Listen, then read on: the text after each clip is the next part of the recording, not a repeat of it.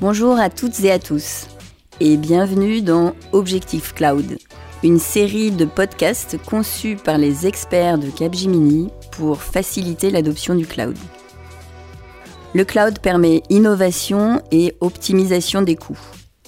Pour faciliter cet outil au maximum, l'entreprise doit se prévaloir des bonnes compétences et de bonnes méthodes. Je suis Annabelle Dusselier, directrice marketing Capgemini France, et je suis accompagnée aujourd'hui de Nicolas Godillère, en charge de l'offre de transformation cloud chez Capgemini Invent. Et ce dernier va nous éclairer. Avant de démarrer, Nicolas, est-ce que tu peux te présenter? Bonjour Annabelle, euh, ravi d'être avec toi. Euh, oui, donc moi je suis Nicolas Godillère, je m'occupe, euh, j'ai le plaisir de travailler avec une dans une tribu euh, de consultants chez, euh, chez Invent où on a euh, l'opportunité d'accompagner nos clients sur toutes les transformations cloud, du coup, principalement sur les sujets d'operating model, de stratégie, de transformation des organisations qui accompagnent et qui sont des, challenges à relever dans le cadre d'un voyage vers le cloud. Justement, en quoi le modèle opérationnel contribue au succès d'une transformation vers le cloud?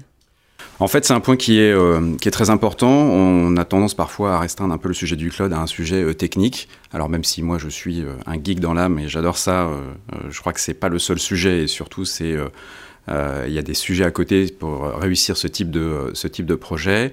L'operating model en est un. finalement, c'est quoi un operating model? C'est la façon dont fonctionne la DSI, la façon dont elle délivre ses, euh, ses services vis-à-vis de ses utilisateurs. Et effectivement, le cloud vient bouleverser en fait en réalité le, euh, le modèle qui était, qui était existant, qui était plutôt par silo, pas forcément très orienté vers les, vers les métiers, vers les, vers les clients finalement de la, de la DSI. Et le cloud vient remettre tout ça en cause. Il y a quelques principes clés, je pense que c'est important de les partager. D'abord, il y a un sujet de verticalisation. La DSI via le mouvement vers le cloud, va devoir se s'orienter beaucoup plus en alignement des différentes lignes métiers qu'il va, euh, qu'il va falloir adresser. Euh, donc être beaucoup plus à l'écoute finalement des euh, utilisateurs et pas uniquement mettre à disposition des capacités techniques dont on ne sait pas très bien si elles seront mhm. utilisées ou pas finalement. Euh, il est associé à cette verticalisation, euh, il y a ce qu'on appelle la notion de mode produit, euh, donc d'une organisation qui fait que la DSI, à travers ces, plateformes cloud, va mettre en place des services et des produits qu'il va falloir marketer quelque part vis-à-vis de, vis -vis de ces métiers. Euh, beaucoup plus d'automatisation. L'automatisation est, clé euh, parce que c'est ce que permet euh, le cloud de façon accélérée. Donc l'automatisation est au cœur de ce nouveau operating model. Des principes d'agilité, des principes DevOps. qu'il va falloir mettre en place, encore une fois, pour tirer parti des capacités du cloud. Et puis d'autres points comme la notion de ce qu'on appelle le self-service, c'est-à-dire laisser vraiment la possibilité aux utilisateurs euh, de se débrouiller en autonomie, euh, en consommant ces services, ces plateformes, plutôt que d'être en interface constante avec eux.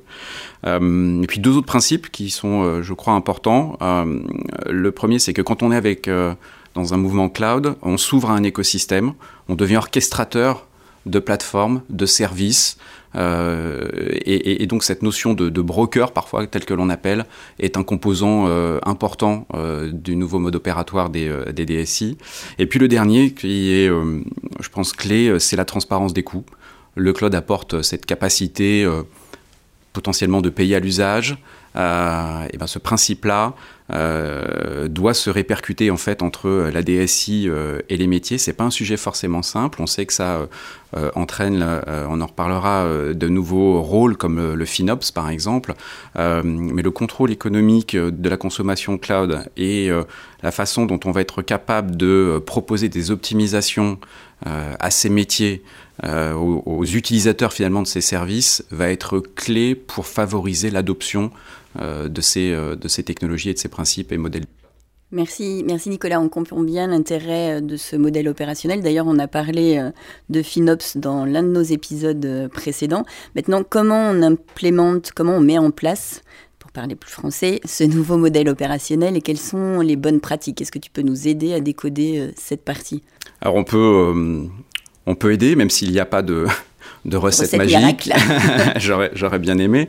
Euh, D'abord, je pense qu'il y a quelques points fondamentaux qu'il faut vraiment inscrire dans les façons de faire et ce qui change. C'est euh, on est beaucoup plus orienté vers ce qu'on appelle euh, enfin, la notion de chaîne de valeur, la notion d'expérience client. C'est vraiment ce qui va être au cœur euh, euh, d'une réussite pour euh, implémenter ce nouveau modèle opérationnel cloud. Donc vraiment être orienté, mettre en place des systèmes d'études de parcours client, comme on le fait quand on est sur des applications front, par exemple. la DSI devient finalement être capable de marketer et de tracer des parcours clients très orientés, très orientés chaîne de valeur. Je l'ai dit tout à l'heure, la gestion en mode produit est est très importante pour mettre en place ce nouveau modèle opérationnel, gagner en agilité. Et justement, ce point est important, passer dans un mode d'agilité à l'échelle.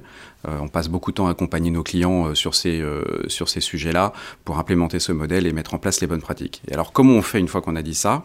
Bah, C'est pas simple de le faire émerger en fait de l'état existant. Donc on a tendance à passer par un objet un peu spécifique que l'on appelle sur le marché le CEE, e, le Cloud Center of Excellence, et entre toi et moi, Jamais on l'a appelé comme ça chez un de nos clients. Du coup, c'est ça l'objet de transition, le centre d'excellence. Et comment on l'appelle alors justement chez les clients? Parce que c'est vrai que ça peut paraître un petit peu abscon cette excellence Et en fait, le, alors il porte euh, les promesses. C'est-à-dire que c'est, cet objet où on va mettre en fait les, un peu les champions du changement, ceux qui euh, vont nous suivre dès le début, qui ont bien compris qu'on est en train d'entrer dans de nouveaux modes de fonctionnement, de nouveaux, modes de relation avec les métiers, des nouvelles façons de développer des applications, des nouveaux principes d'architecture, des nouvelles façons de, de gérer l'infrastructure. Et on va les regrouper pour faire la trace en fait. Mais ce qui est important, c'est ils font la trace et ils, ils le partagent en fait avec, aux autres. Les, les, les c'est un référentiel?